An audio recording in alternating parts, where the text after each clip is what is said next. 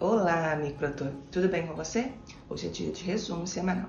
A semana abriu com quedas expressivas nos preços da soja na CBOT, depois de um final de chuvas nos Estados Unidos. Os preços futuros do milho tiveram mais um dia de recuo na Bolsa Brasileira B3, atingindo o menor nível nos últimos três meses e meio. O indicador do boi gordo, CPEA, subiu e renovou a máxima histórica da série ao superar 320 reais por arroba, mas os futuros ainda seguem em baixa. A expectativa é que o governo destine mais recursos para os pequenos produtores, diferentemente da safra atual, quando aplicou 57% dos 11,5 bilhões em operações de médios e grandes produtores.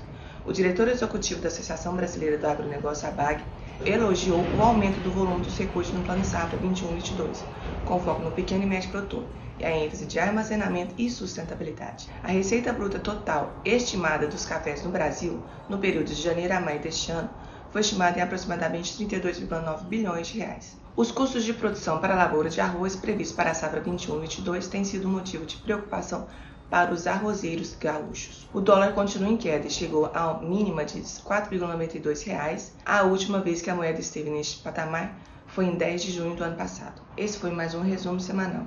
Te espero semana que vem. Até lá!